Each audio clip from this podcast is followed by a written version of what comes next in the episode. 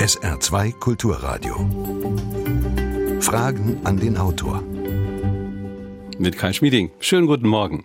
Ich zitiere mal zu Beginn aus dem Netz. Journalisten, das sind doch nichts anderes als abhängige Lohnschreiber, von mächtigen Lobbygruppen bezahlte oder gehirngewaschene Agenten des Kapitals, oder natürlich Parteigänger von CDU, CSU, SPD und Grünen. Und die öffentlich-rechtlichen, das sind doch eh nur Staatsmedien, wer Masters Voices bzw. Merkels Voices, die linksgrün versifften Genderwahn predigen und uns umerziehen wollen. So das Klischee, das durch Chatforen, Facebook, Timelines und sonstige Filterblasen wabert. Aber woher kommt das? Dass einige Menschen den Medien misstrauen und glauben, dass die Pressefreiheit gefährdet ist. Alles Wahn oder hat das vielleicht doch einen wahren Kern? Darüber wollen wir heute sprechen mit Petra Gerster und Christian Nürnberger. Ihr Buch heißt Die Meinungsmaschine. Herzlich willkommen. Sie sind uns aus Mainz zugeschaltet. Guten Morgen. Guten, Guten Morgen, Herr, Sch Herr Schmieding. Ja, Sie, liebe Hörerinnen und Hörer, beteiligen sich bitte an dieser Sendung. Telefon 0681 65 100. E-Mail Fragen an den Autor mit Bindestrichen dazwischen at sr.de. Wir wollen gerne Ihre Fragen und Anmerkungen hören. Ja, Frau Gerster, mit dem Augenzwinkern zu Beginn mal gefragt. Wann hat denn in der letzten Zeit der Pressesprecher der Bundeskanzlerin oder sogar Sie selbst bei Ihnen in der ZDF-Redaktion angerufen, um die Themen der Heute-Nachrichten zu diktieren? Ich kann mich offen gestanden nicht erinnern und ich bin schon fast 30 Jahre in dem Geschäft. Äh, und bei den Nachrichten äh, nicht ganz so lange, fast 20 Jahre, aber immerhin. Nein, das äh, passiert tatsächlich nicht. Ähm, das wäre auch, das hätte sich auch inzwischen herumgesprochen, wenn das passierte. Denn dann wäre der Pressesprecher sicher sofort seinen Job los, wenn er das täte. Und die Bundeskanzlerin selbst hat Besseres zu tun und ähm, würde sich das, glaube ich, auch nicht einfallen lassen, da äh, hineinzufunken in die Nachrichten. Nein. Naja, einmal hat es der CSU-Pressesprecher schon probiert. Ja, das haben wir auch ins Buch übrigens ja. aufgenommen. Das war der CSU-Pressesprecher, genau, Michael Strepp. Das war 2012. Der hat äh, mal angerufen bei uns in der Nachrichtenredaktion. Da hatte ich sogar Dienst und wollte, dass wir nicht über den SPD-Parteitag in Nürnberg berichten und ähm, äh, ja, natürlich, das war natürlich ein völlig abwegiger Versuch, uns zu beeinflussen. Natürlich haben wir berichtet, genauso. Und er behauptete damals, die Tagesschau würde auch nicht berichten. Das hat gar nicht gestimmt. Die Tagesschau hat berichtet. Wir haben auch berichtet, genauso wie wir über den CSU-Parteitag berichtet hatten, kurz zuvor. Und das ZDF hat diesen Versuch dann sofort öffentlich gemacht und äh, drei Tage oder vier Tage später war Herr Strepp seinen Job los übrigens. Von daher kann man ja sagen, das System hat äh, funktioniert. Herr Nürnberger, ja. hat Ihnen denn als Autor irgendein Chef in letzter Zeit mal Druck gemacht, dass Sie in eine bestimmte Richtung schreiben sollten? Na, ich habe schon lange keinen Chef mehr. Ich bin seit 20, fast, fast 20 Jahren arbeite ich frei. Ähm, aber ich hatte meinen mein Praxisschock erlebt, als ich zum ersten Mal als, als Jungredakteur bei der Frankfurter Rundschau etwas gegen den Kaufhof geschrieben hatte. Und da kam der Chef und hat gesagt, das ist der wichtigste Anzeigenkunde. Ich soll doch mal den Text überdenken. Ähm, denn der Anlass war, war, gering, war gering, aus dem ich das äh, Kritik am Kaufhof geschrieben habe. Aber äh, da ist mir aufgegangen, dass ja tatsächlich die, die privaten Medien, äh, zu denen auch die Frankfurter Rundschau gehört, äh, hauptsächlich von den Anzeigenerlösen leben, also von der Werbung, die in der, in der Zeitung stattfindet und nicht vom, Kauf der, vom Kaufpreis der Zeitung, wie viele Laien das sich äh, gedacht haben, der ich damals auch noch war. Und äh, da habe ich gemerkt, selbst so ein freies Medium wie die Frankfurter Rundschau, die, wo wirklich so viel Freiheit herrschte, wie, wie ich sie nie wieder erfahren habe, ist verwundbar wenn es um große Anzeigenkunden geht. Das heißt, die Pressefreiheit hört irgendwo da äh, auf, wo ja das wo Geschäft selbst, anfängt. Ja, das hat mir der Chef damals auch so gesagt. Die Pressefreiheit endet da, wo der Selbstmord beginnt. Mhm. Und ähm, mhm. damals war, war diese Grenzen, wo der Selbstmord beginnt, noch sehr, sehr weit äh, gesteckt. Und in, im Laufe der weiteren Jahrzehnte sind sie aber immer enger geworden durch die zunehmende Konkurrenz unter den Medien, vor allem als das Privatfernsehen noch dazu kam. Ähm, da waren plötzlich äh, die Spiegel- und Sternredakteure nicht mehr so so frei und unabhängig, wie sie es zuvor gewesen sind, weil sie nun um den Anzeigenetat von VW, Mercedes, Deutscher Bank äh, kämpfen mussten. Und das hat sich natürlich nochmal verschärft jetzt mit der Digitalisierung, wo, ähm, wo die Anzeigenkunden ins Netz abwandern oder teilweise abgewandert sind, also Google, Facebook, äh, und so weiter, Amazon, die ähm, ähm, haben jetzt die großen Werbekunden und das ist natürlich eine Riesengefahr für die freie Presse, weil sie dann ihre Existenzgrundlage verliert. Mhm. Und bei Google, Facebook äh, und so weiter und bei den sozialen Netzwerken sind es ja heute sozusagen die Nutzer, die die Produkte selbst sind. Da ist die Situation nochmal ganz auf den Kopf gestellt. Ja, Mhm. Ja. genau. Und das hat eben auch in den letzten Jahren zu einer großen Zeitungskrise geführt, weil ähm, Google und Facebook den, den Zeitungen das Wasser abgraben, müssen die sparen und sie sparen an der Redaktion. Redaktionen werden verkleinert, zusammengelegt und äh, darunter leidet dann zwangsläufig die Qualität.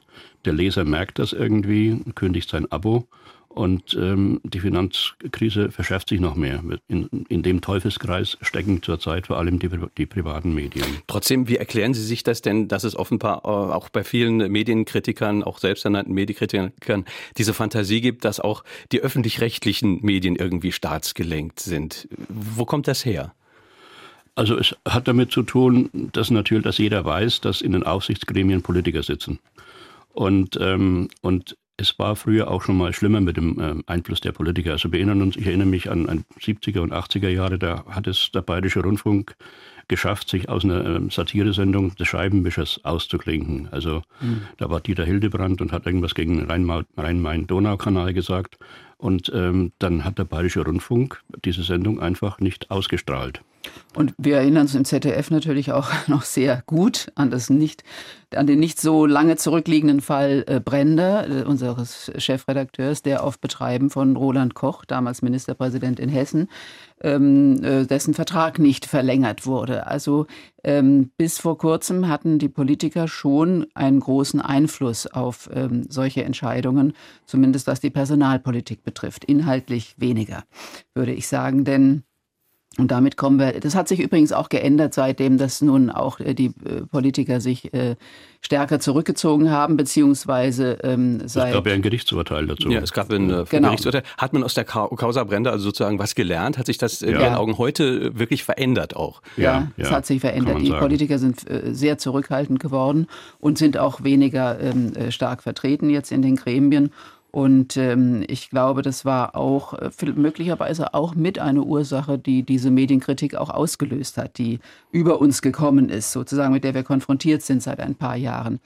Ähm, aber das war äh, diese Medienkritik war ja überhaupt der Anlass für uns, dieses Buch zu schreiben, weil wir den ähm, Lesern und Zuschauern und Hörern der Medien äh, mal klar machen wollten, wie wir arbeiten und dass es gar nicht möglich ist, äh, im Grunde irgendwelche Nachrichten zu fälschen oder zu unterschlagen, weil die Konkurrenz der Medien so groß ist, dass das sofort auffliegen würde.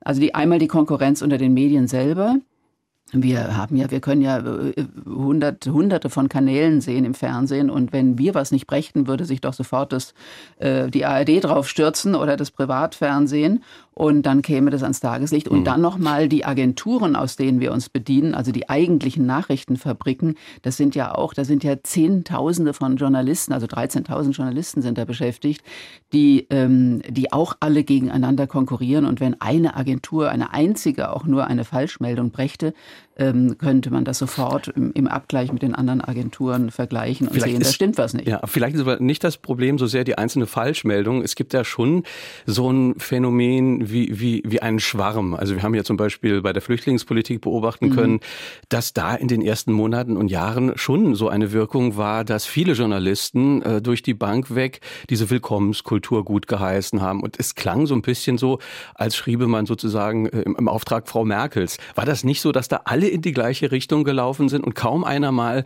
sozusagen auch was anderes äh, geschrieben hat und kaum eine andere Meinung vorkam? Also zunächst mal ähm, ist ja, bilden wir ja die Wirklichkeit ab. Äh, zu, äh, das ist unser Auftrag bei den Nachrichten. Und da war die Wirklichkeit der Tage im Sommer 2015, als die, dieser große Flüchtlingsstrom in München ankam, da war die Wirklichkeit so, dass äh, Münchner und äh, andere Deutsche am Bahnhof standen und geklatscht haben, als die Flüchtlinge ankamen. Und sie und Polizisten kleine Bärchen äh, Teddybärchen für die Flüchtlingskinder bereithielten. Dass wir diese Bilder zeigen, ist klar, das ist unser Auftrag. Und das war damals auch sensationell neu, denn es war ein völlig neues Bild von Deutschland. Vorher haben wir Nachrichten gemacht. Sie erinnern sich gut äh, an Anschläge in Heidenau, auf Flüchtlingsheime und anderen Orten.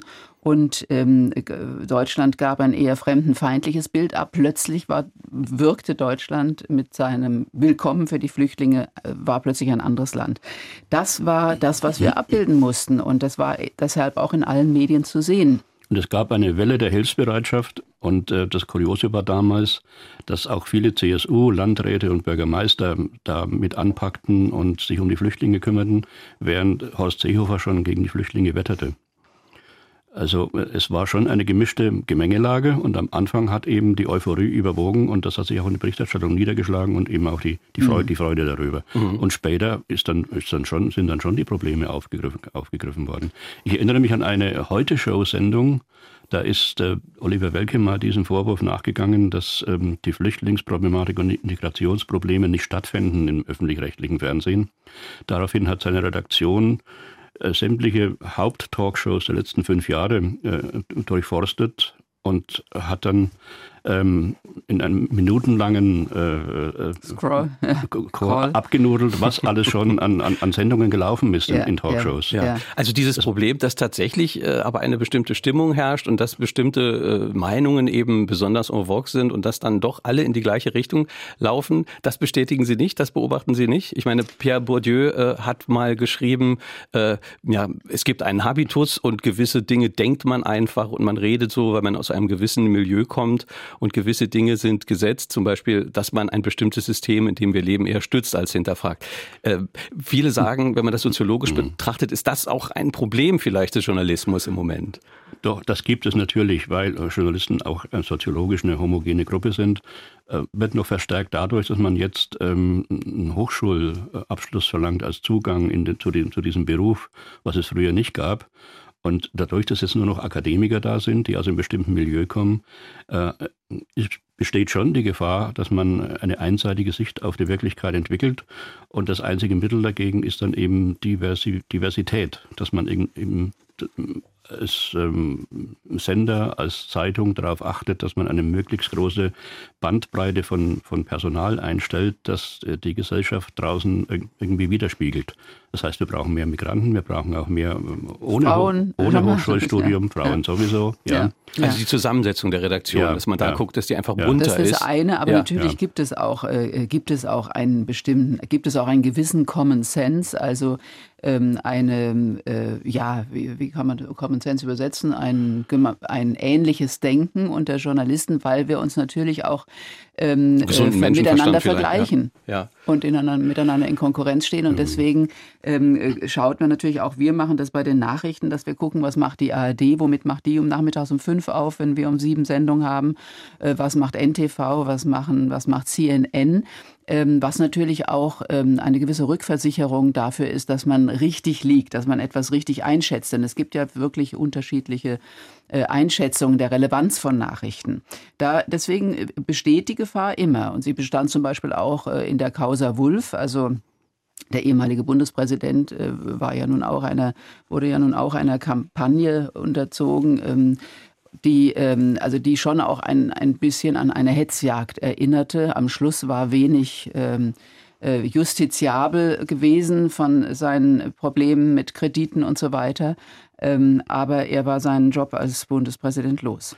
Und daran kann man auch gut studieren, äh, was passiert, wenn eine Zeit lang nachrichtenmäßig nichts los ist. Wenn zu der Zeit, als dieser Privatkredit von Wolf auflog, der, äh, der Tsunami in Fukushima gewesen wäre, hätte sich kein Schwein dafür interessiert. Mhm. Aber monatelang passierte nichts Aufregendes und man hatte nur diesen Wolf. Und äh, das war sein Pech.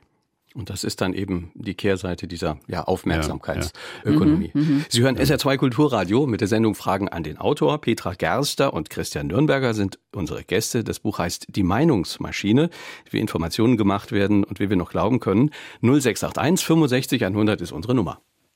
In der Verfassung gibt es das Grundrecht auf Meinungsfreiheit, das die Pluralität der, äh, Ansichten schützen soll.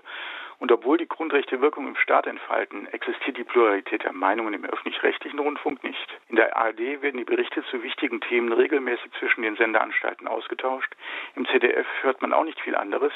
Und auch die großen Tageszeitungen liegen auf dieser Linie, weswegen sie sich in den letzten Monaten laut beschwert haben, die öffentlich-rechtlichen würden das Geschäft verderben, weil sie alle das Gleiche senden. Die Bürger als Souverän im Staat bekommen von den öffentlich-rechtlichen Medien ein Bild präsentiert, wie sie die Welt zu sehen haben. Im Internet allerdings kann man eine ganze Bandbreite von Meinungen und Ansichten finden, die sich untereinander stark unterscheiden. Noch muss man sagen. Warum ist diese Meinungsvielfalt in den öffentlich-rechtlichen Medien nicht möglich? Welche Instanzen garantieren im öffentlich-rechtlichen Rundfunk den Gleichklang, der bis zu gleichen Stimmenprofilen der Journalisten führt? Und welche Chancen sehen die Autoren, diesen Mainstream zu durchbrechen, damit auch alternative Sichtweisen in den öffentlich-rechtlichen Medien zu Wort kommen können? Ja, wie ist Ihre Reaktion? Ja. Äh, können Sie, können Sie mit ja. diesen Vorwürfen was anfangen? Ist da was dran oder ist das übertrieben? Ist das ja. sehr zugespitzt dargestellt? Es ist zugespitzt dargestellt, aber es ist schon was dran, denke ich. Äh, zunächst mal muss man sagen, dass alle Nachrichtenjournalisten nach gleichen Regeln arbeiten. Und durch dieses ähm, Arbeiten nach Regeln kommt dann eben auch ähm, zustande, dass man über dasselbe berichtet und äh, dass man dasselbe für wichtig hält, weil es eben diese Regeln gibt. Ähm, die, sind, die sind nicht Evangelium, die, können, die müsste man von Zeit zu Zeit auf den Prüfstand stellen und können auch hinterfragt werden. Und das passiert übrigens auch. Also äh, und das hat wieder, wieder damit zu tun, ähm, mit dem Blick auf die Welt. Der Blick auf die Welt war vor 30 Jahren ein männlicher Blick. Und dann kamen zunehmend Frauen in die Medien und da wurde der männliche Blick ergänzt durch den weiblichen Blick und plötzlich rückten weibliche Themen in den Vordergrund oder, oder, oder wurden nachrichtenfähig. Also zum Beispiel Ver Vergewaltigung in der Ehe, was zuerst die Grünen im Bundestag aufs Tapet gebracht haben. Dann Missbrauch von Kindern, äh, Vergewaltigung außerhalb der Ehe. Das sind alles Themen, die waren vorher nicht nachrichtenfähig, als der männliche Blick allein regierte. Seitdem wir den weiblichen Blick auch auf die, auf die Wirklichkeit haben, sind solche Themen nachrichtenfähig. Und ähm, wenn diese Diversität in den Redaktionen weiter erhöht wird, dann wird wahrscheinlich auch die Bandbreite der Themen größer und es wird ein, der Nachrichtenkonsens, der Common Sense in Frage gestellt und, und verändert. Und dazu können übrigens auch Hörer, Leser und Zuschauer beitragen, indem sie eben Briefe schreiben, eine Mail schicken, in den sozialen Medien darüber diskutieren. Deswegen ist uns ja die Meinung der Zuschauer und, auch so wichtig. Und, genau. das passiert, und das mhm. passiert ja jetzt auch. Und mhm. ich glaube, die Medien äh, sind gerade in einem Veränderungsprozess jetzt auch durch, mhm. diesen, durch diese Kritik. Aber es hängt natürlich auch äh, damit zusammen, dass in den äh, digitalen Medien sich natürlich jeder äußern kann mit einer noch so abstrusen Idee. Da kursieren eben auch Verschwörungstheorien. Gerade habe ich übrigens in den öffentlich-rechtlichen einen Bericht gesehen über die Flat Earther in Amerika, also die mhm. Menschen, die die Erde für eine Scheibe halten. Das ist eine, da gibt es inzwischen Millionen von Menschen, ähm, die dieser Theorie anhängen, die völlig abstrus ist und schon seit hundert oder mehreren hundert Jahren widerlegt ist. Und ähm, die solche Menschen kommen natürlich in den öffentlich-rechtlichen Medien äh, nicht zu Wort. Äh, mhm. Und ich würde sagen, zu Recht, weil es abstruse Theorien sind, die sich in den digitalen Medien ausbreiten können, weil sozusagen jeder Stammtischredner dort einen eigenen Echoraum findet und sich mit seinesgleichen ähm, ja, kurzschalten kann. Aber wie erklären Sie sich das? Also da steht etwas auf, was weiß ich, 20 äh, seriösen Seiten, Artikel, Fakten auch, die nachzuweisen sind. Und dann glauben viele Menschen dann eher etwas, was vielleicht in einem entfernten Blog irgendjemand gesagt hat. Was ist das für ein psychologischer Mechanismus, dass, dass die Menschen sozusagen da nach Wahrheit suchen und äh, die, die Unwahrheit äh, wähnen in, ja, bei den Mainstream-Medien, die dann immer mhm. geschmäht werden? Das erhebt einen über die Masse der, der anderen, die das Falsche glauben. Und sie sind die Eingeweihten, die die Wahrheit kennen. Mhm. Und ähm, früher waren solche Typen ähm, allein und waren isoliert. Und jetzt, wenn einer sowas postet, hat er, wenn so einer sowas in, in Norddeutschland postet, hat er sofort in Bayern einen Anhänger und in Rheinland-Pfalz und äh, in der Schweiz und in Österreich. Auf einmal sind es 20, die dasselbe glauben. Und dann ist es schon Gewissheit, wenn, wenn man 20, so 20 Gleichgesinnte 20 trifft. ja. Ja. Und übrigens gab es diese Menschen schon, ja, die gab es immer. Also auch mein, ich erzähle immer gern, dass mein Vater ein, als Arzt einen, einen Vertreter hatte am Wochenende Wochenende, der auch, der, also ein Akademiker, äh, der auch der festen Ansicht war, dass die Erde eine Scheibe sei. Äh, damit bin ich quasi aufgewachsen, dass wir die Familie sich darüber lustig gemacht hat, ähm, der sonst sicher ein guter, äh, tüchtiger Arzt war, aber das war seine, seine Ansicht, die gab es also schon immer, Leute, die abstruse Ideen vertraten und glaubten. Und ähm, nur waren die eben früher isoliert. Und heute können sie sich vernetzen im Internet und werden und, und wachsen da dadurch auch zu einer größeren äh, Gemeinde an, die dann auch über eine gewisse Macht und einen gewissen Einfluss verfügt, weil sie eben ihre Sicht der Dinge ausbreiten können. Und das, und das kann dann auch politisch instrumentalisiert werden. Und das geschieht ja auch. Wir wissen alle mittlerweile, dass der Herr Putin in Russland ganze Trollfabriken unterhält, mhm. die nichts anderes tun, als Desinformation zu verbreiten um, um die Bürger zu verunsichern und äh, um ähm, Verunsicherung zu erzeugen. Und ähm, wenn da irgendeiner etwas postet, was ihm ins Konzept passt, dann sorgt so eine Treufabrik dafür, dass das sofort verbreitet wird. Und ähm, bei den Gläubigen wird es dann geteilt und auf einmal sind das dann Zehntausende von Stimmen, die dasselbe sagen. Und es geht auch gar nicht so sehr, dass äh, einer Wahrheit eine andere Wahrheit äh, gegenübergestellt wird, sondern es, es geht darum, die Wahrheiten oder die Fakten zu ersetzen durch Meinungen hm. und Lügen und, und, und Propaganda. zu, erschüttern, sodass am Ende niemand mehr weiß, was, was wirklich wahr ist. Verunsicherung ist es. Wir haben viele, viele Fragen und Anmerkungen. Wir wollen eine nächste hören. 0681 65 100 ist unsere Nummer.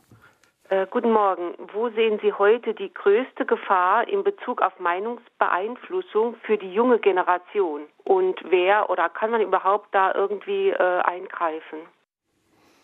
Also ich sehe die größte Gefahr darin, dass äh, junge Menschen, das sehe ich äh, auch an äh, meinen Kindern, jetzt nicht an meiner Tochter, die ist auch Journalistin, aber an meinem Sohn, äh, dass junge Menschen sich fast nur noch aus dem Internet informieren, dass sie keine Zeitung mehr lesen und keine öffentlich-rechtlichen Medien äh, schauen und dadurch viel stärker solchen Einflüssen, wie wir sie eben geschildert haben, ausgesetzt sind. Und dann fehlt oft die Bildung im Hintergrund und auch die, die Medienkompetenz, die vielleicht an der Schule gar nicht gelehrt wurde, ähm, um solche Informationen, die möglicherweise gar nicht stimmen, richtig einzuordnen. Und das halte ich für eine sehr große Gefahr. Und deswegen ist unser Plädoyer auch, dass Medienkompetenz an der Schule eine wichtige Rolle spielen muss in der heutigen Zeit gibt ja gerade bei, bei Facebook diese teuflische Software, die berühmten Algorithmen, die dafür sorgen, dass einer nur mit den Nachrichten versorgt wird, die er sowieso glaubt und dass er von allem anderen abgeschirmt und abgeschottet wird. Das heißt, da entstehen richtige Gesinnungsgemeinschaften, die sich dauernd gegenseitig selbst bestätigen und die keine Gegenmeinung mehr hören. Das sind dann die sogenannten Filterblasen. Ja, ja. Also auch an die Eltern appelliert, dass man den Kindern vormacht, äh, Zeitung zu lesen. Also finde ich einfach ganz wichtig und äh, sich mit den Kindern auch politisch auseinanderzusetzen, damit sie ähm, den Hintergrund bekommen, um Informationen richtig gewichten zu können. Hm. Bringt aber wahrscheinlich nichts, die Kinder aus dem Netz rauszuhalten. Man Nein. muss ihnen wahrscheinlich eher beibringen, was das für Untiefen hat und wie man damit umgeht. Ganz genau, ja, ganz genau. Ja. Und, und ähm, eben zusätzliche Informationen zu ja, nutzen die seriös sind. Und das Ganze ist letztlich ein Bildungsproblem. Also Bildung ist das A und O und da muss viel mehr gemacht werden. Und ähm, äh, ich weiß, was ich, da, was ich da den Lehrern zumute. Die sind schon damit äh, überlastet, äh, Inklusion zu schaffen und die, mit Flüchtlingskindern zu integrieren und mit ADHS-Kindern fertig zu werden. Die sind zurzeit völlig alleingelassen, aber da müsste viel mehr reingepowert werden mit Geld und mit Personal. Eine nächste Hörerfrage. Meine Frage an die Autoren ist, ob es nicht vielleicht falsch ist, wenn bestimmte Medien wie RT Deutsch oder ähnliche alternative Medien immer keine Fragen beantwortet werden und wird immer gesagt, das ist so eine Propagandamaschine. Ich denke, dass es eigentlich dann so ist, dass die Leute sagen, es ist Zensur. Vielleicht wäre es richtiger, diese Fragen auch im öffentlich-rechtlichen Fernsehen mitzubehandeln und die nicht komplett immer auszugrenzen. Ist ja nicht alles falsch, was die bringen. Also ja, Russia, Russia Today, Today, muss man vielleicht mal ja, genau, erstmal erklären, was RT das ist. Ja. ist Russland heute, Russia Today. Und das ist nun tatsächlich ein Sender, der äh, auch mit Lügen und Propaganda arbeitet, äh, in starkem Maße. Ähm, äh, Sie erinnern sich ja auch an den Fall Lisa, dieses russische Mädchen, das behauptet hat, sie wäre von Flüchtlingen vergewaltigt worden. Die öffentlich-rechtlichen, beziehungsweise die Staatsanwaltschaft ging ja dem Fall nach und äh, hat es äh, recherchiert, weil ja sogar der Außenminister Lavrov äh, die Deutschen beschuldigten, sie würden sozusagen die Verbrechen der Flüchtlinge unter den Tisch kehren. Und die Staatsanwaltschaft hat diesen Fall ja genau untersucht und ist zu dem Schluss gekommen, oder das hat sich herausgestellt, dass das Mädchen das erfunden hat, weil sie bei ihrem paar Tage bei ihrem Freund verbracht hatte. Ähm, das war ein Fall, der eindeutig politisch instrumentiert wurde, in Russia Today ausgebreitet wurde und ähm, Russlanddeutsche. Ich habe selber eine getroffen, weil ich einen Vortrag hielt danach, die also auch fest davon überzeugt war, dass das so stattgefunden hat und dass es in Deutschland unter den Tisch gekehrt wird. Also das ist nun wirklich ein, ein Propagandasender übelsten, äh, übelster Art. Aber Sie haben völlig recht. Insofern, wir müssten darüber berichten und müssten das zeigen. Ist ja auch berichtet worden. Ist ja berichtet worden. Da, über diesen Fall ist berichtet ja. worden. Aber, aber man könnte natürlich auch mal eine Analyse dieses Senders machen. Aber äh, auf der anderen Seite, die Leute, die Russia Today gucken, gucken uns wahrscheinlich gar nicht. Und insofern weiß ich nicht, ob es hm. sinnvoll wäre. Wenn man auf alles eingehen würde, was die senden, dann würde man auch denen ein zu großes Gewicht beimessen. Das und stimmt, ähm, ja. man würde sie im Grunde populär machen dadurch. Und ich, also ich würde mich ärgern, wenn, wenn, wenn dauernd darauf eingegangen würde, was in Russia Today war. Ähm, er macht, meint es ja nur als Beispiel ja. oder anderen Sinnern. Ja. Andererseits muss man ja auch konstatieren, ich will trotzdem mal die andere Seite beleuchten, dass gerade im Jahre 2014 ja auch Fehler passiert sind bei deutschen Medien, als es um die Berichterstattung über die Ukraine-Krise ging. Das Völlig muss richtig. man ja schon einräumen. Ja. Aber es waren keine Fehler, die absichtlich passiert sind, sondern es waren Fehler, die passieren, wenn man nicht ganz genau hinschaut. Dass zum Beispiel am Maidan übersehen wurde, dass äh, das waren eben nicht alles nur äh, aufrechte Demokraten, die da demonstriert haben, sondern es waren auch Leute mit rechter Gesinnung. Ähm, das, ähm, das war ein Fehler, der aber dann auch eingeräumt wurde von den Kollegen und, oder von den Sendern. Und überhaupt, äh, glaube ich, hatte die Medienkritik insofern auch etwas sehr Gutes, denn ähm, dadurch hat eine, ein Prozess der Selbstreflexion bei uns, bei den Medien eingesetzt. Und ich glaube, dass wir heute sehr viel selbstkritischer und auch transparenter sind, als es noch vor zwei, drei Jahren war. Werner Micheli hat uns geschrieben, Fragen an den Autor mit Bindestrichen dazwischen at sr.de. Tagesschau oder heute informieren viel weniger als so manche Satiresendung. Sie sollten ihre Sendezeiten tauschen, meint Werner Micheli. Was sagen Sie dazu? ähm, ich glaube, was würden die Satire-Sendungen ohne uns machen? Dann hätten sie, was würde die Heute-Show ohne heute machen?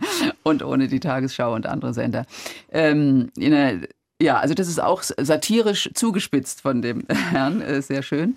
Aber ähm, das glaube ich hm. nicht. die heute schon hat eine Dreiviertelstunde, ihr habt zehn Minuten oder 15. 20, auch, ja, 18. Muss man auch bedenken, ja. 18, Aber es ist ja schon ein Phänomen, dass diese Satire-Shows insofern aufgerüstet haben, dass sie tatsächlich auch ja in der Form von Journalismus arbeiten und Dinge ja. recherchieren. Also auch die Kabarettsendung im ZDF. Ja, mhm. aber wie gesagt, sie, sie basieren alle auf der Nachrichtenlage und würden äh, und, und leben genauso von uns, wie andere Zuschauer von uns mhm. leben. Sie informieren sich über die äh, seriösen Nachrichten. Und sie machen natürlich aus dem harten Brot des Nachrichtenjournalismus machen die Unterhaltung. Und das ist natürlich, das guckt man sich lieber an, ich auch. Ja, sicher, ich auch zur Entspannung. Peter Bär hat uns geschrieben und reagiert gerade auf unsere Einlassung äh, zu Russia Today.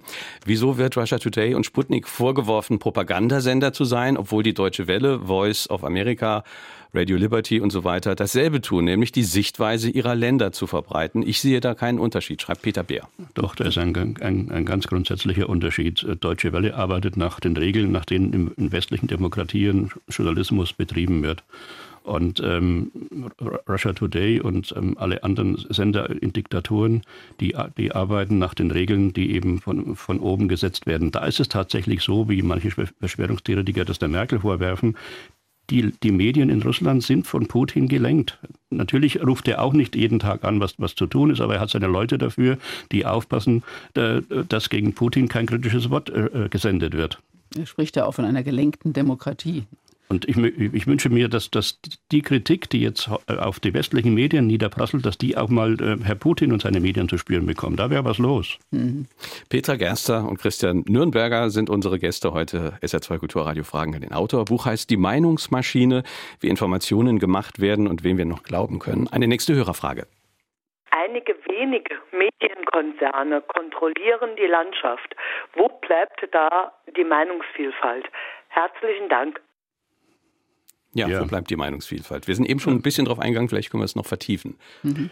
Ja, also ähm, da es Konzerne sind, die Gewinn machen wollen, haben sie meistens tatsächlich keine politischen Absichten, sondern eben die Absicht, Gewinn zu machen. Und ähm, wenn da ein linkes Magazin Gewinn macht, dann lässt dieser Konzern das linke Magazin machen. Und wenn es ein liberales Magazin so macht, gewinnt, dann darf das Liberale machen. Die dürfen alles, solange sie eben ihr Geld verdienen. Ähm, das heißt, ähm, der Einfluss, der politische Einfluss von Medienkonzern, von Konzernlenkern auf die, Inhalte ist in Deutschland gar nicht so groß. Also Holzbrink-Konzern, man hört nie, dass der Herr Holzbrink Einfluss nimmt auf die Zeit die ihm gehört.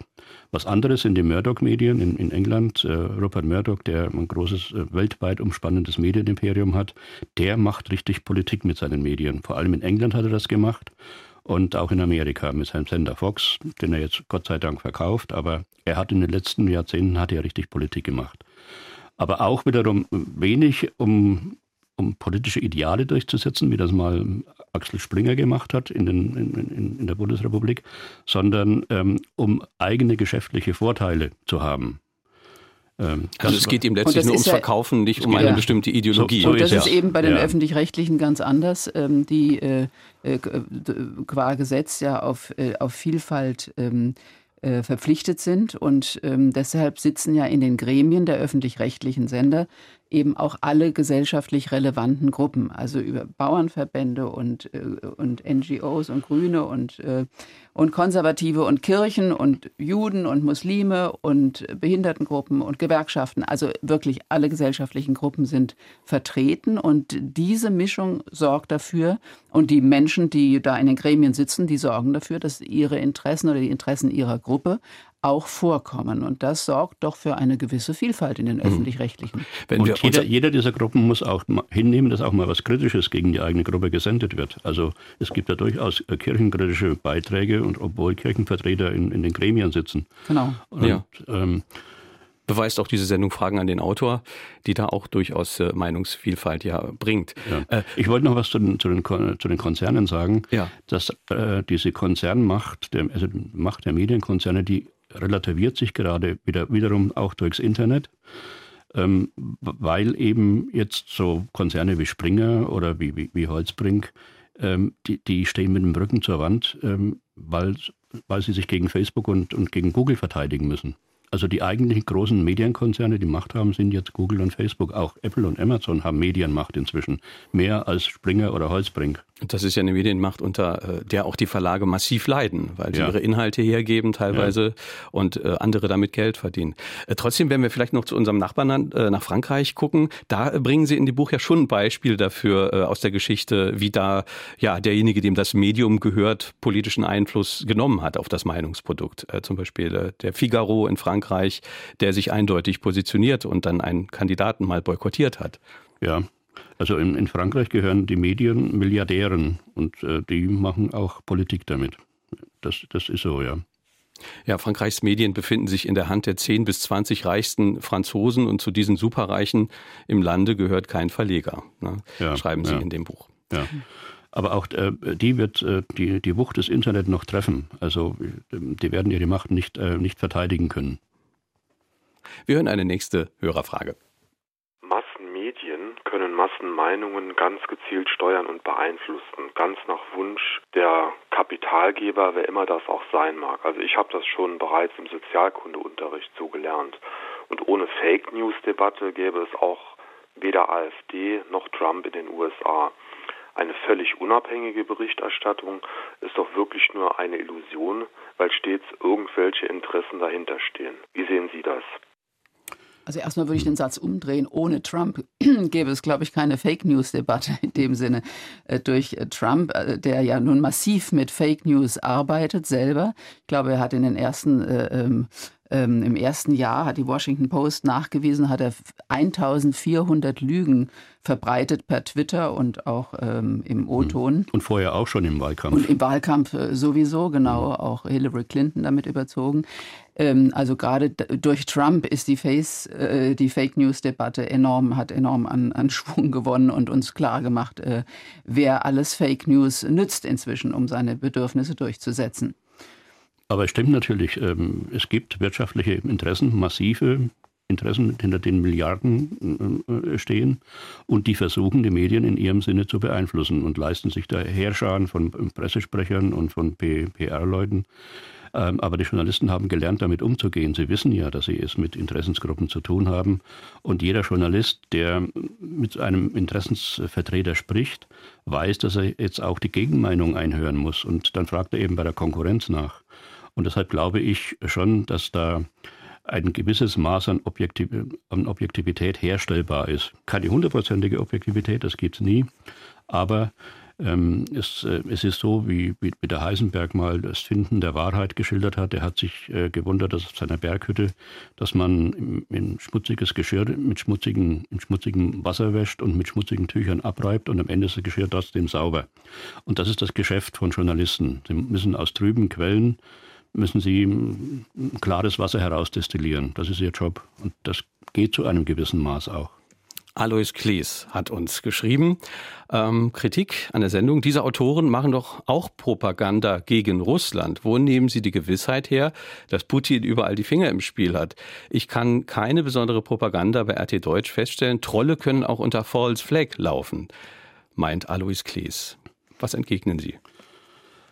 Also man muss sich nur die Bilder ansehen, die von Putin, die Putin in die Welt setzen lässt. Putin auf dem, mit nacktem Oberkörper auf dem Pferd, Putin als Angler, Putin auf der Jagd, Putin wie er im Meer taucht und, und unter, unter Wasserschätze äh, birgt ähm, das sieht man doch, erkennt man doch die, die Absicht der, der Propaganda. Wenn das ein, ein deutscher Politiker so, so machen würde, der würde sich lächerlich machen bei uns. Der, der, der wäre der Heute-Show, wäre der, werden zehn Heute-Shows würden, darüber berichten. Ja, und vor allem wissen wir ja auch, wie der Staat funktioniert. Es gibt eben keine Opposition. Der, der Einzige, der ihm gefährlich werden kann, Herr Nemtsov, sitzt im Gefängnis, wird regelmäßig ins Gefängnis eingesperrt, um ihm dann nachzuwerfen, vorzuwerfen, dass er nicht ähm, ähm, bei der Wahl nicht äh, konkurrieren kann und nicht gegen ihn antreten kann. Kritische Journalisten werden zusammengeschlagen oder verschwinden auf geheimnisvolle Weise. Oder werden oder ermordet, wie Anna Politkovskaya. Sind plötzlich tot. Also das mhm. ist, sind wirklich die, die Verhältnisse einer, einer Diktatur. Und, und, und wir leben in einer Demokratie, in einer freien Demokratie, wo Medien kontrolliert werden. Nicht zuletzt durch eine informierte Öffentlichkeit und durch eine Politik, in der, und durch eine Demokratie, in der es eben auch Opposition gibt. 0681 65 100 ist unsere Nummer. Eine weitere Hörerfrage. Äh, der Name Putin, Lavrov ist eben alles schon genannt worden. Wenn aber ein Herr Trump, der ja doch einen gewissen Umgang mit den Medien pflegt, die Medien derart benutzt, warum lassen Sie sich das gefallen? Das wäre meine Frage. Ne, das lassen, lassen, wir, nee, lassen wir uns gerade nicht gefallen. Passiert Deswegen ja nicht. Ja. Habe ich ja gerade äh, Herrn Trump als einen auch der größten Fake News Produzenten bezeichnet und äh, das kann ich deswegen tun, weil es Kollegen von der Washington Post zum Beispiel eben nachgewiesen haben, äh, 14, 1400 Lügen äh, nachgewiesen haben. Bei Donald Trump wahrscheinlich sind es inzwischen schon wieder viel mehr, wahrscheinlich sind es inzwischen schon 1800 oder 2000. Ähm, und Sie schreiben ja auch, dass Trump sozusagen ja für den seriösen Journalismus in den USA auch wirtschaftlich ja ein, ein Segen war, soweit man das beobachten kann. Tatsächlich ja. haben die Abonnentenzahlen der seriösen äh, Tageszeitungen oder äh, in den USA zugenommen. Also sind, glaube ich, die New York Times hat, glaube ich, 300.000 neue ähm, Abonnenten. Abonnenten. bekommen und andere auch. die Washington auch. Post und ja. ein paar so kritische Blätter. Haben. Und auch bei uns, muss ich sagen, ähm, hat sich auch ähm, vielleicht auch der Trump und überhaupt die ganze Debatte, auch die Medienkritik, die uns jetzt auch von den Zuhörern ähm, wieder zu Ohren kommt, äh, insofern bewährt und positiv ausgewirkt, als ähm, viele Menschen äh, merken auch, was sie an den seriösen Medien in Deutschland haben und an der Pressefreiheit in Deutschland. Also ähm, die Quoten zumindest sind nicht zurückgegangen, unsere Quoten, was uns natürlich glücklich macht. Und, äh, und das Geschrei mit der Lügenpresse ist auch äh, weitgehend verstummt inzwischen. Hm. Ganz viele Mails und Anrufe heute Morgen. Das Thema scheint die Leute wirklich stark äh, zu bewegen. Patricia Schumann aus Saarbrücken schreibt, Inwieweit haben aktuell Printmedien, Talkshows und Nachrichtensendungen im TV zu Aufstieg und Popularität der AfD beigetragen? Stimmt hier der Eindruck, dass Vertreter der AfD überproportional häufig zu Wort gekommen sind und dass überproportional häufig über diese berichtet wurde oder handelt es sich nur um einen subjektiven Eindruck? Was sagen die Autoren? Also diesem Vorwurf ist äh, der Chefredakteur des ZDF äh, schon begegnet und hat nachgewiesen, dass äh, zum Beispiel äh, in den Monaten, in den fünf Monaten vor der Bundestagswahl von 400 äh, Talkgästen bei Maybrit Illner ähm, genau elf von der AfD waren. Also Das entspricht ungefähr der Bedeutung vor der Bundestagswahl. Wo, sie war ja keine Partei, die im Bundestag vertreten ist. Das ist also relativ gering, die Zahl. Und trotzdem trat elfmal konnten sie, ähm, äh, konnten sie auftreten und ihre Meinung vertreten, weil dann uns natürlich umgekehrt AfD-Anhänger äh, vorgeworfen haben, äh, die AfD-Leute kämen nicht zu Wort. Also weder der eine Vorwurf stimmt noch der andere. Weder kamen sie zu viel zu Wort noch zu wenig. Das ist natürlich eine Ermessenssache und es kommt aufs Thema an. Und jetzt sind sie im Bundestag und jetzt werden sie wahrscheinlich noch etwas öfter zu Wort kommen, weil sie so behandelt werden, wie jede Partei, die im Bundestag sitzt, behandelt wird. Der, die, die in der Regierung sind, natürlich, äh, bekommen natürlich mehr Raum als die in der Opposition, aber man versucht es dann nach der Größe der Partei äh, gerecht und fair zu handhaben. Ich kann mich noch erinnern, als Herr Höcke zum ersten Mal bei Maybrit Illner saß, da hat er Deutschlandfahne dabei gehabt. Hat das war sein, bei Anne Will. Bei Anne Will, ja. hat über seinen Stuhl gehängt und äh, sowas erregt natürlich Aufsehen, das prägt sich tief ein. Man hat dann subjektiv das Gefühl, der AfD ist, ist in allen Medien auf allen Kanälen, weil sie eben es verstehen, Wind zu machen und Aufsehen zu erregen. Mit sehr provokativen ja. Äußerungen. Hm. Wie nehmen Sie denn als Medienexperten die Berichterstattung über Politik äh, in den letzten Wochen, jetzt gerade auch dieser Sondierungen, äh, insgesamt wahr? Sind sich da Journalisten ihrer Verantwortung tatsächlich bewusst, vierte Gewalt zu sein? Ja, das denke ich schon. Sie machen das ja sehr kritisch. Also äh, die Bundestagswahl wurde ja nun auch sehr kritisch äh, analysiert und vor allem auch das, was danach passiert ist, nämlich äh, die ganzen Jamaika-Sondierungen. Ähm, wurden ja, ähm, wobei, wo ja nichts herauskam, aber auch das, was eben nicht herauskam, wurde kritisch beleuchtet. Also äh, wer hat wer hat welche, welchen Anteil von Schuld daran, dass, es, dass diese Verhandlungen gescheitert sind. Und ähm, jetzt wird die SPD sehr kritisch beäugt, ähm, äh, nachdem sie sozusagen von ihrem Wort äh, keine Regierungsbeteiligung mehr, keine große Koalition wieder abrücken musste. Und das wird aber auch verschieden bewertet. Wenn Sie die FAZ lesen, äh, steht da schon ein, etwas anderes drin als in der Süddeutschen mhm. Zeitung zum Beispiel. Also wir haben ja eine gewisse Vielfalt in der Presse und je nach ähm, politischer Tendenz, sage ich mal, gibt es da auch verschiedene Einordnungen und das finde ich gut. Und es werden viele Talkshows darüber gehalten. Manchen geht es schon auf, den, auf die Nerven, weil sie sagen, mein Gott, können die nicht endlich mal was berichten, was Hand und Fuß hat.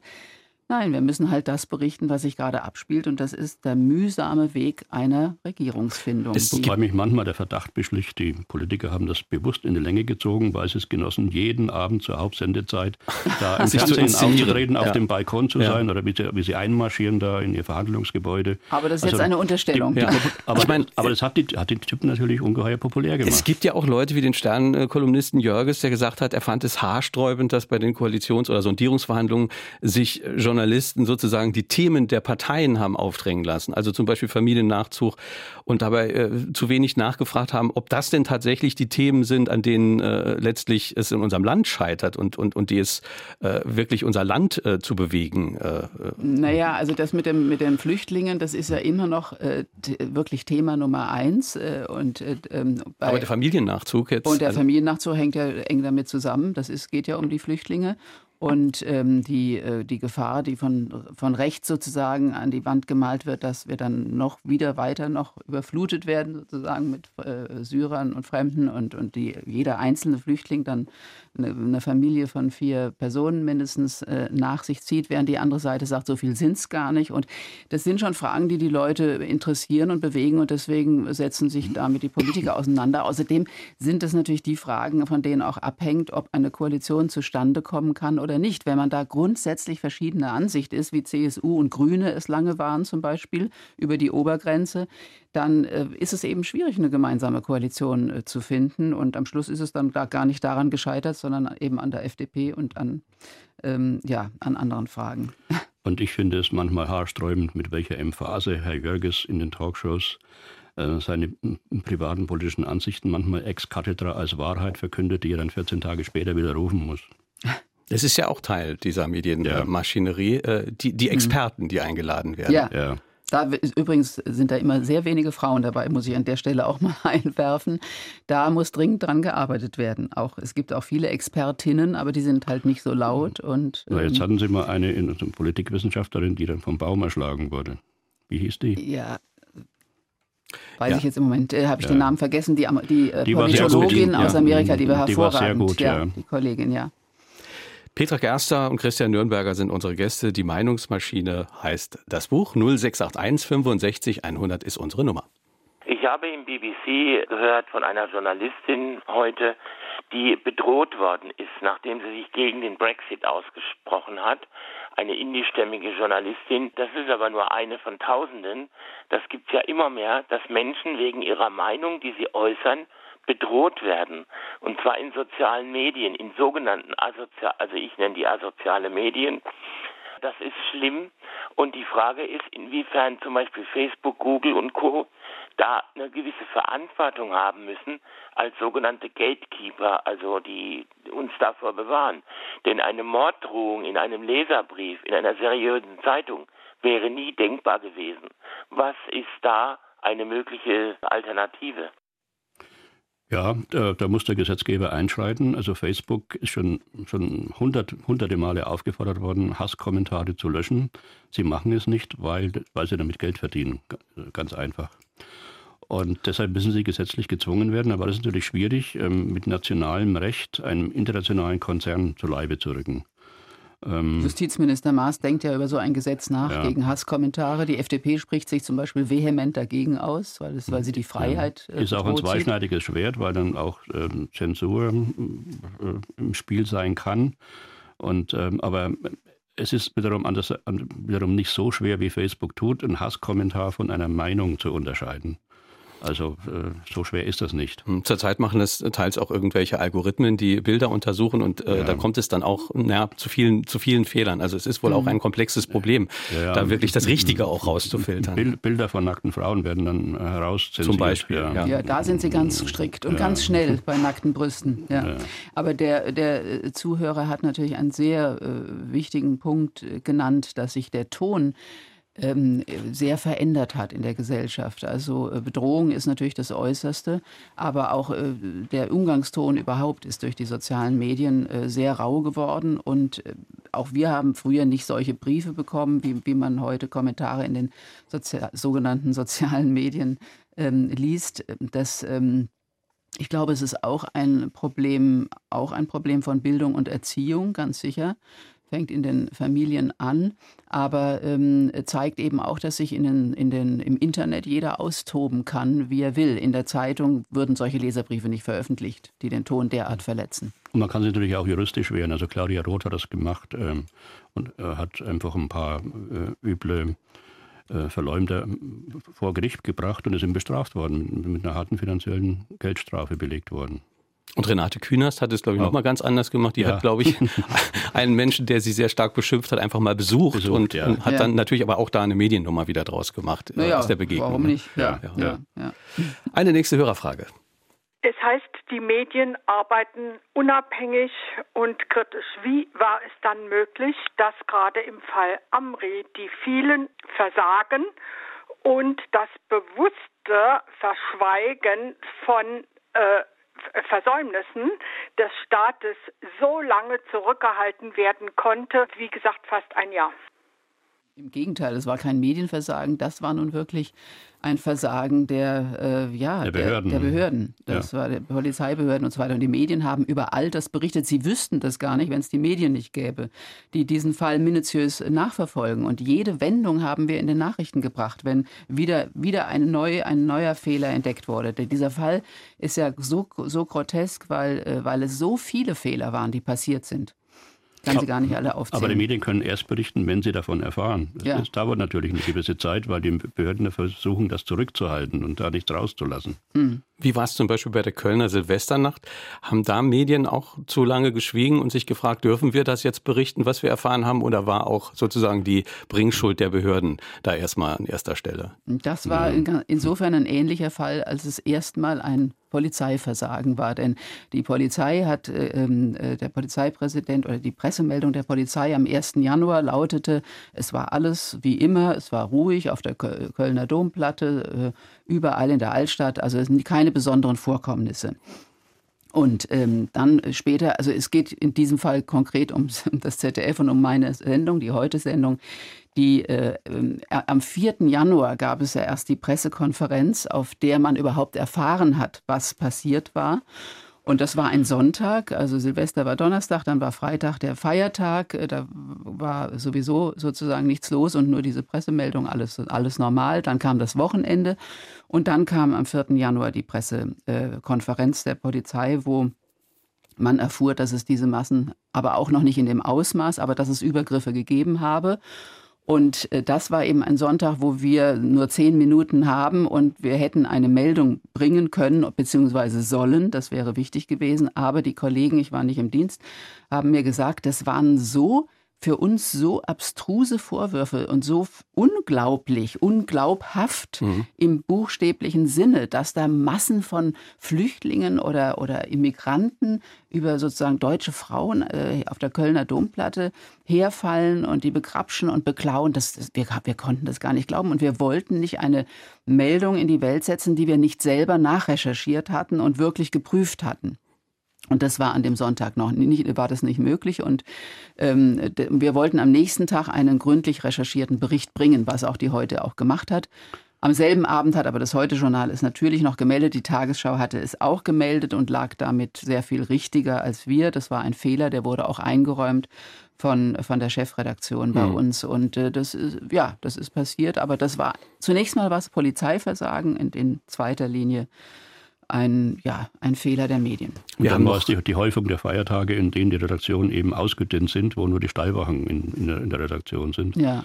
Und, ähm, dann war das die profane Erklärung dafür. Die, ja, ja. Also einfach nur wir haben noch äh, einige Hörerfragen. Vielleicht mhm. kommen wir noch zu einigen. Inwieweit sind Sie optimistisch gegenüber der Meinungsintelligenz der Menschen? Sind die Menschen in der Lage, herauszufinden, was wahr ist, was nicht wahr ist, oder lassen sie sich zu sehr äh, einlullen bzw. indoktrinieren von verschiedenen Medien? Ähm, es gibt beides. Ähm, es gibt die Schwarmintelligenz es gibt die Schwarmdummheit. Es gibt die Weisheit des Volkes und es gibt die Blödheit der Masse. Es ist immer beides, beides gleichzeitig vorhanden. Und man kann es auch immer schön beobachten an diesem äh, Quiz bei, bei Jauch, wenn, wenn immer die, die, die, Zuschauer entscheiden, was, was richtig ist, sie haben immer recht meistens. Ne? Und auf oft, der, ja. oft. Nicht immer. Manchmal auch noch alle in die falsche Richtung. Ja, genau. ja, aber meistens haben sie, haben sie, sie haben ein großes Gespür für das, was richtig ist. Und auf der anderen Seite gibt es eben auch die Blödheit der Masse, die, die, die, sich verführen lassen, die sich lenken lassen. Das ist, kann man auch beobachten. Und es ist alles eine Frage der, der Bildung, muss man einfach sagen. Man ja. muss einfach wissen, welches, was sind seriöse Quellen, wem kann ich trauen, wie funktionieren die Medien, was ist eine Nachricht und was ist eine Meinung. Das muss ja auch streng getrennt sein. Also wir machen ja zum Beispiel nur Nachrichten, wir machen keine Meinung und bemühen uns eben deshalb so objektiv wie möglich zu sein. Aber es gibt auch äh, Meinungen, in den, in den Zeitungen sind es die Kommentarspalten, aber das können schon viele Menschen gar nicht unterscheiden. Und das ist einfach eine Frage, dass man das gelernt haben muss. Und übrigens haben wir deswegen auch das Buch geschrieben, weil wir einfach den Zuschauern und äh, Zuhörern und, äh, und, und Lesern erklären wollten, wie Medien funktionieren, hm. wie sie gemacht werden. Bleibt die Frage, äh, vielleicht die Konsequenz aus all dem, was wir jetzt in der letzten Stunde gesagt haben, wie soll denn künftig journalistische Qualität ja, finanziert werden und Pressefreiheit gewährleistet werden. Wäre es denkbar, dass man äh, von den Gebühren zum Beispiel, die den öffentlich-rechtlichen zugutekommen, auch den Qualitätsmedien im privaten Bereich was abgibt? Oder was sind da Ihre Ideen? Ja, dass diese, dieser Journalismus, der bedroht ist durch, durch die Großen wie Google und Facebook, dass der auch künftig noch bestehen kann? Also er, er, ist überlebensnotwendig für die Demokratie und deshalb muss ähm, ernsthaft darüber nachgedacht werden, wie er finanziell gesichert werden kann in Zukunft. Ähm, da gibt jetzt äh, schon, wird schon viel herumexperimentiert. Es gibt Crowdfunding-Modelle, es gibt äh, Stiftungsmodelle. Und wir müssen aber, ich glaube, wir kommen nicht dran vorbei, zu fragen, ob man nicht eine, eine Mediensteuer er, erhebt oder ob man sie auch in öffentlich-rechtliche äh, Strukturen überführt. Ähm, oder ob man von, einfach von denen eine Steuer verlangt, die, die daran schuld sind, dass den Medien es finanziell so schlecht gibt. Also, also von wem man, konkret? Indem man von äh, Facebook und Google eine Steuer verlangt. Mhm. Eine und übrigens ist, ist das eben auch eine Folge der, der, des Digi der digitalen Wende, dass, ähm, dass äh, sich sozusagen diese, diese Kostenlosstruktur festgesetzt hat und jeder denkt, Journalisten, Journalismus kostet nichts, ich kriege alles aus dem Internet umsonst. Und das ist natürlich ganz gefährlich, denn guter Journalismus kostet Geld. Und das muss, muss man, wollten wir auch den, den Lesern begreiflich machen. Es kostet einfach Geld, Korrespondenten in aller Welt zu haben, die vor Ort nachprüfen, was richtig und was falsch ist und, und Studios zu unterhalten ähm, und so weiter. Mhm. Eine Minute haben wir noch zum Schluss. Sie fassen äh, zum Ende des Buches in ein paar Regeln zusammen, was wir beachten sollten im Umgang mit Medien. Vielleicht eine Minute lang noch, was sind die wichtigsten Regeln, die wir beachten sollten? Ja, wir haben acht, acht Regeln hinten im Buch, aber ich beschränke mich jetzt mal für eine Minute auf die drei wichtigsten. Also erstmal das, was wir auch, ähm, ist glaube ich auch die Botschaft dieser Sendung jetzt und unserer Wortbeiträge, viele verschiedene Medien nutzen informieren Sie sich bitte nicht nur im Internet, sondern geben Sie tatsächlich Geld für eine seriöse Tageszeitung Ihres Vertrauens aus. Sehen Sie Nachrichten und andere Informationssendungen, und zwar auch in verschiedenen Sendern, dann können Sie auch vergleichen. Und denken Sie daran, dass Journalisten nie alles wissen und auch nie ganz objektiv sein können. Deswegen muss man eben kritisch ähm, miteinander vergleichen und sich aus verschiedenen Quellen informieren. Zweitens vielleicht, nehmen Sie das Bild der Wirklichkeit in den Nachrichten nie eins zu eins für die Wirklichkeit. Denn die Medien zeigen natürlich meist das Negative. Das ist ja unsere Aufgabe, zu zeigen, was falsch läuft und den Finger in die Wunde zu legen.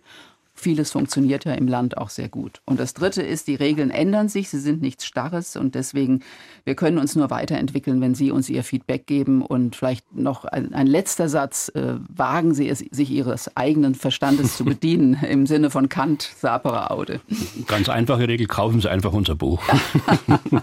Dankeschön an Peter Gerster und Christian Nürnberger. Ihr Vielen Buch Dank, Herr Schmieding. Heißt, die Meinungsmaschine ist im Ludwig Verlag erschienen, kostet 19,90 Euro. Jeweils ein Exemplar gewonnen haben Evelyn Nell aus Saarbrücken, Norbert Meyer-Wittmann aus Homburg und Wolfgang Mitzel aus Ottweiler. Kommende Woche ist Heiligabend. Da sind wir am Morgen live für Sie da. Es gibt eine Sendung über den Weihnachtsblues und über Stimmungen und Verstimmungen an den Feiertagen mit dem Saarbrücker Psychotherapeuten Helmut Kunz. Er ist äh, Autor unter anderem eines äh, sehr aktuellen, interessanten Buchs zum Thema Depression, Depression durch die Kraft der Imagination bewältigen. Ich bin Kai Schmieding, wünsche einen schönen dritten Advent. Tschüss.